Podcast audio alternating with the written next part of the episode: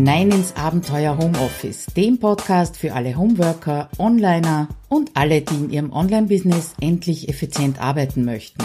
Schön, dass du dir die Zeit nimmst und dabei bist. Hallo und herzlich willkommen wieder einmal im Podcast zum Abenteuer Homeoffice. Mein Name ist Claudia Kascheda und wie immer freue ich mich natürlich, dass du reinhörst. Heute möchte ich mal mit einer Ankündigung beginnen, denn seit kurzem, ein paar Tage, ist äh, HomeSuite Office 2.0 wieder zu buchen. Was ist das? Das ist mein Halbjahresprogramm, das ich nur einmal pro Jahr öffne, nämlich im Herbst. Jetzt wird's der 12. Oktober 2020 sein. Und was passiert da in diesem halben Jahr? Da nehme ich dich an die Hand und wir organisieren dein Homeoffice um, beziehungsweise du startest in einen Prozess, um den es auch in diesem Artikel heute oder in dieser Podcast-Episode geht. Äh, die Gruppe ist sehr klein, 20 bis 25 Leute nehme ich mehr nicht. Das heißt, wenn du Lust hast, dein Homeoffice mal auf den Kopf zu stellen, deine Prozesse zu überprüfen oder überhaupt erst zu implementieren, damit du dann mehr Zeit hast im Endeffekt, um entweder Projekte umzusetzen, mehr Freizeit zu haben oder was auch immer du dir wünschst, dann geh in die Show Notes und äh, klick auf HomeSuite Office 2.0. Wenn du mit mir darüber plaudern möchtest, freue ich mich sehr, wenn du dir einen Termin ausmachst. Mit diesem Termin sicherst du dir auch den Frühbucherbonus und außerdem ein Plätzchen, bis wir eben miteinander gesprochen haben. Ja, das war's auch schon mit der Ankündigung. Eine Podcast-Episode direkt zu HomeSuite Office 2.0 werde ich nächste Woche mal aufnehmen, um dir eben ein bisschen mehr drüber zu erzählen. Ja, Selbstmanagement, Selbstvertrauen, Selbstbewusstsein, alles mit Selbst. Du hast das also in der Hand. Und wenn du Selbstbewusstsein hörst, woran denkst du da bei diesem Begriff? Vielleicht daran, äh, selbstbewusst aufzutreten, das heißt das, was du nach außen hin zeigst. Und ich möchte dir zeigen, dass auch Selbstbewusstsein etwas mit deinem Selbstmanagement im Homeoffice zu tun hat, beziehungsweise äh, dass du mit mehr Selbstvertrauen auch zu einem besseren Selbstmanagement kommst. Ich kann mich noch gut erinnern, als ich das erste Mal die Frage gehört habe, wie ist denn das mit dem Selbstmanagement im Homeoffice? Geht es da mehr um Selbstvertrauen oder geht es da eher um Selbstorganisation? Und meine erste Antwort aus dem Bauch heraus war natürlich, da geht es um Selbstorganisation. Ja, und je länger ich mich damit beschäftige und meine Kunden und Kundinnen eben in diesem Prozess des Selbstmanagement-Verbesserns begleite, desto mehr ist mir klar geworden, dass die Dinge sehr zusammenhängen. Und mein zweiter Gedanke, nachdem ich eben ein bisschen drüber nachgedacht habe, war, na ja, es ist nicht so ganz von der Hand zu weisen, dass beide, nämlich Selbstmanagement und Selbstvertrauen, etwas miteinander zu tun haben.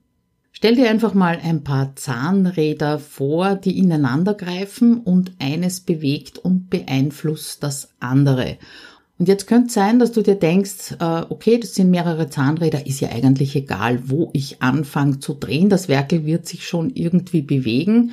Aber ich glaube, du tust dir eben einen großen Gefallen, wenn du eine gewisse Reihenfolge einhältst. Und um diese Reihenfolge von unterschiedlichen Zahnrädern, um die geht's heute. Genauer gesagt äh, um drei Zahnräder, das Selbstbewusstsein, das Selbstmanagement und das Selbstvertrauen starten wir einfach mal los mit dem ersten Rad und zwar das Selbstbewusstsein. Ich habe das jetzt absichtlich so betont, weil ich Selbstbewusstsein nämlich mit zwei Bindestrichen schreibe. Das hat damit zu tun, äh, dass es gleichzeitig eine Aufforderung an dich ist, bewusst wahrzunehmen, wie du denn so tickst. Dazu könntest du dir Fragen stellen ein paar habe ich zusammengeschrieben, zum Beispiel, was machst du gerne? Was begeistert dich? Und wann gerätst du in den Flow beim Arbeiten? Wann bist du am besten drauf? Und was bringt dich dazu, schlecht drauf zu sein? Und was machst du genau, um dorthin zu kommen? Und zwar zu beiden, sowohl zu dem, äh, was dich gut drauf sein lässt, als auch was dich schlecht drauf sein lässt. Also schau mal, was brauchst du genau? Und was denkst du, wenn du aufschiebst? Aufschieberitis ist ja ein Riesenthema immer wieder im Homeoffice. Dabei führst du höchstwahrscheinlich Selbstgespräche. Also welche Selbstgespräche führst du? Und die allerwichtigste Frage, die sich so ein bisschen daraus ergibt, warum willst du überhaupt was ändern in deinem Selbstmanagement? Ja, und bitte mach dir keine Sorgen, wenn du nicht sofort Antworten auf die Fragen hast. Äh, die hättest du ja nur, wenn du sie dir bereits gestellt hättest, wenn du in die Selbstbeobachtung gegangen wärst und wenn du eben gezielt nach diesen Antworten gesucht hättest. Und dieser Prozess des Selbstbewusstseins, das ist meiner Erfahrung nach der erste und der wichtigste Prozess, den du anstoßen solltest, egal was du verändern möchtest. Ich erlebe halt immer wieder bei meinen Kunden, dass sie bei Tools anfangen möchten, bei Technik, bei Tricks, äh, bei Planung, aber dieses Selbstbewusstsein überhaupt nicht haben. Das heißt, sie wissen gar nicht, wie sie wirklich ticken. Die Fragen, die zielen zwar jetzt aufgrund des Themas logischerweise auf deine Arbeitsweise im Homeoffice ab, aber du kannst sie so ziemlich für jeden Lebensbereich umwandeln. Probier es einfach einmal aus. Erstens äh, da dich selber zu beobachten, aber du kannst auch deine Projekte äh, mit diesen Fragen wesentlich klarer angehen und auch äh, damit dein Warum erkennen. Und das Warum ist ja wichtig, um dich zu motivieren, um dran zu bleiben, durchzuhalten. Machen wir das gleich einmal. Nehmen wir an, es geht dir darum, einen Online-Kurs zu erstellen. Was könntest du dich jetzt fragen? Erstens, welchen Teil, also zum Beispiel Inhalte erstellen, Marketing, Teilnehmerinnen betreuen, machst du besonders gern? Und was an dem, was deine Kundinnen durch deinen Kurs erreichen, begeistert dich Wobei gerätst du in den Flow beim Erstellen der Inhalte? Wann bist du am besten drauf? Zum Beispiel, wenn du Kontakt zu den Teilnehmerinnen hast oder wenn du die Inhalte konzipierst oder sie erstellst, Videos aufnimmst, was auch immer.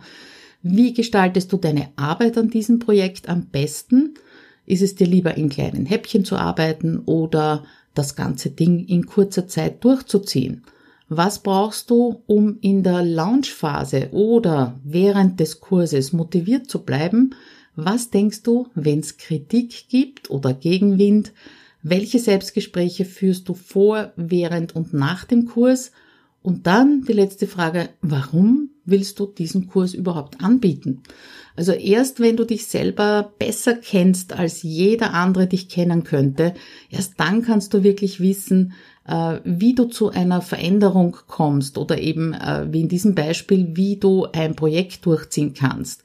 Ich bin sicher, wenn du das alles weißt, wenn du diese Fragen sozusagen beantwortet hast für dich selbst, dann ersparst du dir höchstwahrscheinlich ein paar Try-and-Error-Runden. Sie werden nicht ganz ausbleiben, das ist alles ein Prozess, ganz klar. Ähm, da gibt's oft keine Abkürzungen, aber es werden halt ein paar wenige Runden sein. Das kann ich dir an dieser Stelle auch aus eigener Erfahrung absolut versprechen. Das war also das erste Rädchen, das man drehen kann und das ich dir eben empfehlen würde, als allererstes zu, äh, zu drehen, dieses Selbstbewusstsein, dich selbst sehr, sehr gut kennenzulernen. Als zweites Rad bezeichne ich dann bereits das Selbstmanagement. Ähm, wir bleiben also beim Ausgangsthema, dem Selbstmanagement im Homeoffice. Wenn du diese Fragen beantwortet hast, dann kennst du deine derzeitige Arbeitsweise, du weißt, was du warum in welcher Richtung verändern möchtest. Du weißt äh, also durch die Selbstbeobachtung, wie du tickst.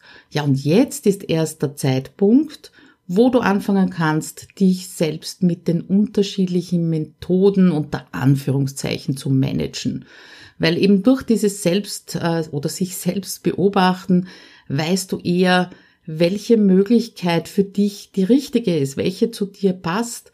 Und an der Stelle kann ich wirklich nur dazu auffordern, äh, liebe den Prozess, der sich dadurch ergibt. Also zwing dich einfach nicht zu einem schnellen Ergebnis, Du weißt eh, das Leben wird dazwischen grätschen. Das gehört einfach dazu. Das gehört auch zu diesem Lernprozess dazu. Es ist ein Teil davon.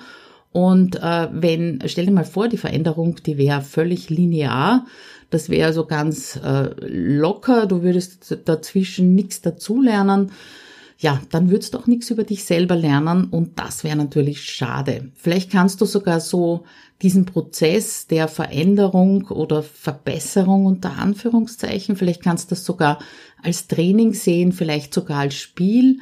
Nicht umsonst dauert mein Programm Homes with Office 206 Monate lang, weil es ein Training ist und teilweise auch ein Spiel ist, beziehungsweise halt sehr viel Spaß macht.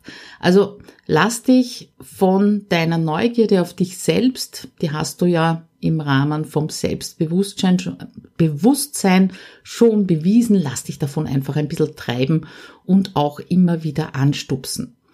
Das war also das zweite Rad, das Selbstmanagement, äh, mit dem du mal starten kannst, aber gleichzeitig sollte das dritte Rad angestupst werden. Und zwar durch die ersten beiden.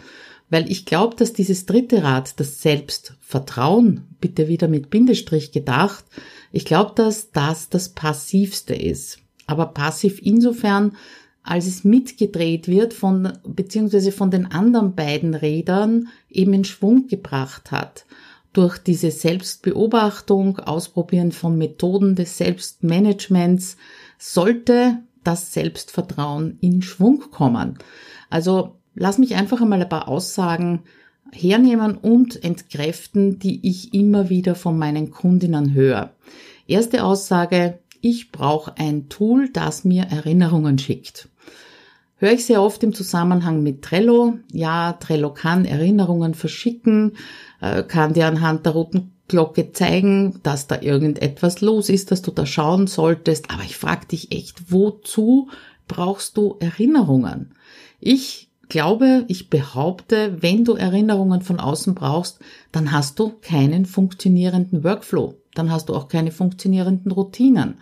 Und damit, mit diesen mit dieser Frage nach Erinnerungen, damit machst du dich abhängig von einem Tool. Das heißt, du vertraust der Technik mehr als deiner Arbeitsweise, als deinen Routinen und deinen Workflows. Wenn du dir angewöhnst, äh, deinen Arbeitstag immer mit denselben Schritten zu starten, ja, und diese Schritte sind also keine eineinhalb Stunden Morgenroutine, dann kannst du dir und deinen Prozessen vertrauen. Und in meiner Welt spürt sich das besser an und ich hoffe in deiner auch. Also mein Start in den Arbeitstag sieht äh, immer gleich aus. Ich öffne zuerst mein Cockpit. Mein Excel-Cockpit, das ist quasi mein Kalender und damit verschaffe ich mir einen Überblick über den Tag.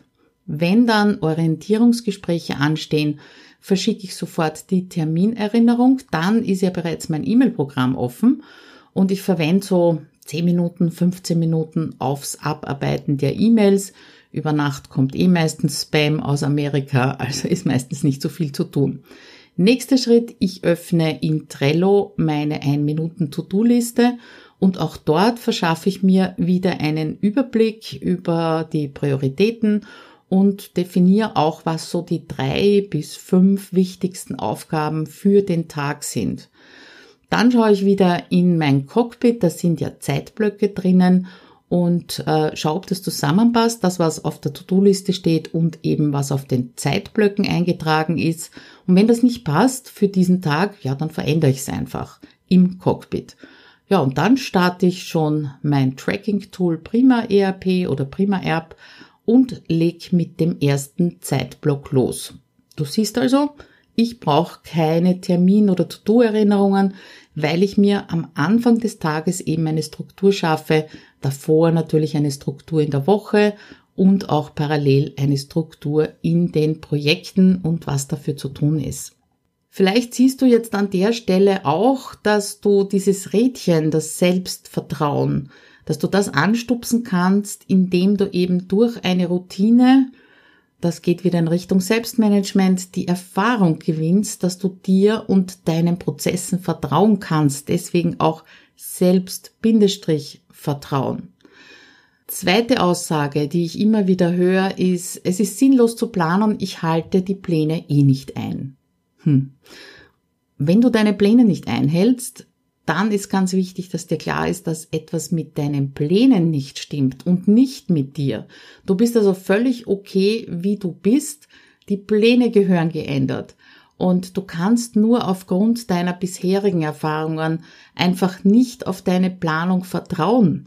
Und das ist etwas, was du zum Beispiel durch das Rädchen Selbstbewusstsein ändern kannst, indem du beobachtest, was funktioniert bei mir und was nicht. Und viele meiner Kundinnen packen sich einfach zu viel auf ihre Pläne. Sie versuchen mehrere große Projekte gleichzeitig umzusetzen. Natürlich mit der Erwartung an sich selbst, alles 100 Prozent perfekt zu machen. Und, und sie setzen sich einfach damit so sehr unter Druck. Und, das ist das Schlimmste dran, sie beweisen sich dadurch immer wieder, dass sie es eben nicht hinbekommen. Und das ist ein verdammt gefährlicher Kreislauf, der all diesen, äh, diese Rädchen zum Stillstand bringt und den Prozess natürlich ganz stark beeinflusst. Dritte Aussage, die ich ganz oft höre, ich setze mir keine Ziele, weil ich sie eh nicht erreiche.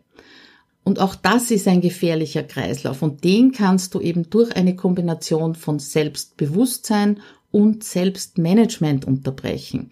Ich habe schon mal in einem Artikel, der ist gar nicht so lang hergeschrieben, dass es sehr wichtig für dich ist, zu wissen, welcher Zieletyp du bist. Da ging es um, ums leichtere Dranbleiben in diesem Artikel.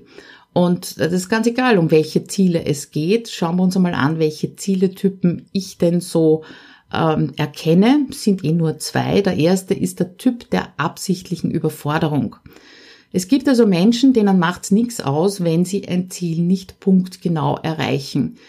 Sie setzen sich die Ziele möglichst hoch, auch wenn das realistisch, also das R in der Smart-Formel nicht stimmt oder nicht passt, aber das treibt sie eher dazu an, umzusetzen, durchzuhalten, äh, eher als ein kleines, relativ leicht zu erreichendes Ziel.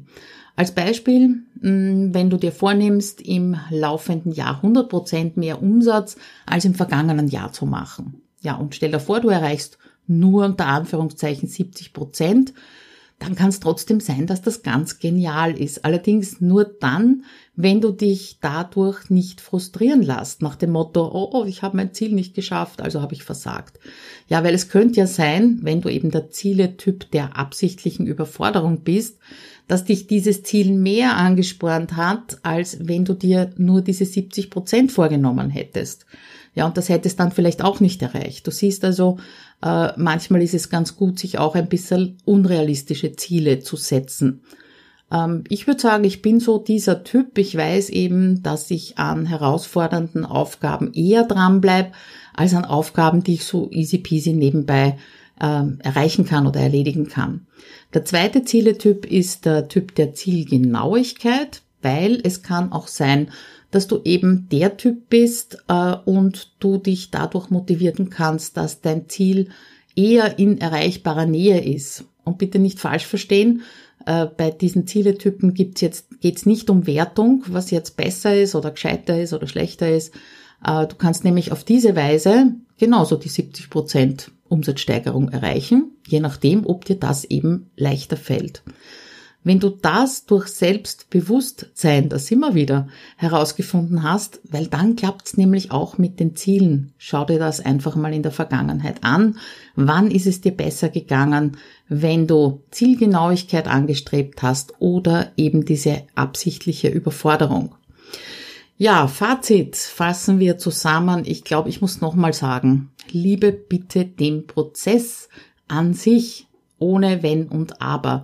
Weil egal, ob du das jetzt großartig und toll findest, äh, dass dich nur ständige kleine Anpassungen, kleine Veränderungen unterm Strich langfristig weiterbringen oder ob du das gar nicht toll findest, es wird genauso passieren, es wird genauso ablaufen.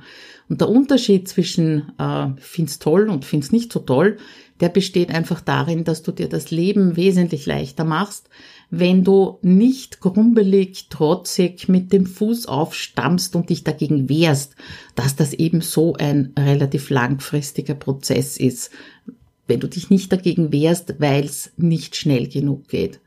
Ja, du kannst eben diesen Prozess, äh, kannst du dir leichter machen und ihn gemeinsam mit einer kleinen, feinen Gruppe durchlaufen. Ich habe ja am Anfang schon gesagt, HomeSuite Office 2.0 hat die Tore wieder geöffnet. Du kannst dabei auch aus meinen eigenen Erfahrungen und aus den Blaupausen, die ich dir mitgebe, lernen, sie natürlich für dich anpassen. Das ist ganz klar. Jedes Business ist anders, jeder Mensch ist anders. Es geht in HomeSuite Office auch ganz stark um Mindset und um diese Selbstbeobachtung. Dann nimmst du eine Blaupause, die ich dir gebe und änderst sie so ab, dass sie für dich passt. Also, wenn du bereit bist dafür, dann gehst du auf abenteuerhomeoffice.at Schrägstrich 152, dann bist du in den Shownotes beziehungsweise im Artikel zu dieser Episode und den Link zum HomeSuite Office findest du dort oder in der Episodenbeschreibung zu dieser Podcast-Episode. Ja, wie angekündigt oder wie schon gesagt, nächste Woche erzähle ich dir ein bisschen mehr über HomeSuite Office 2.0 und würde mich freuen, wenn dich das interessiert und du dir einen Termin mit mir ausmachst, damit wir mal drüber plaudern können.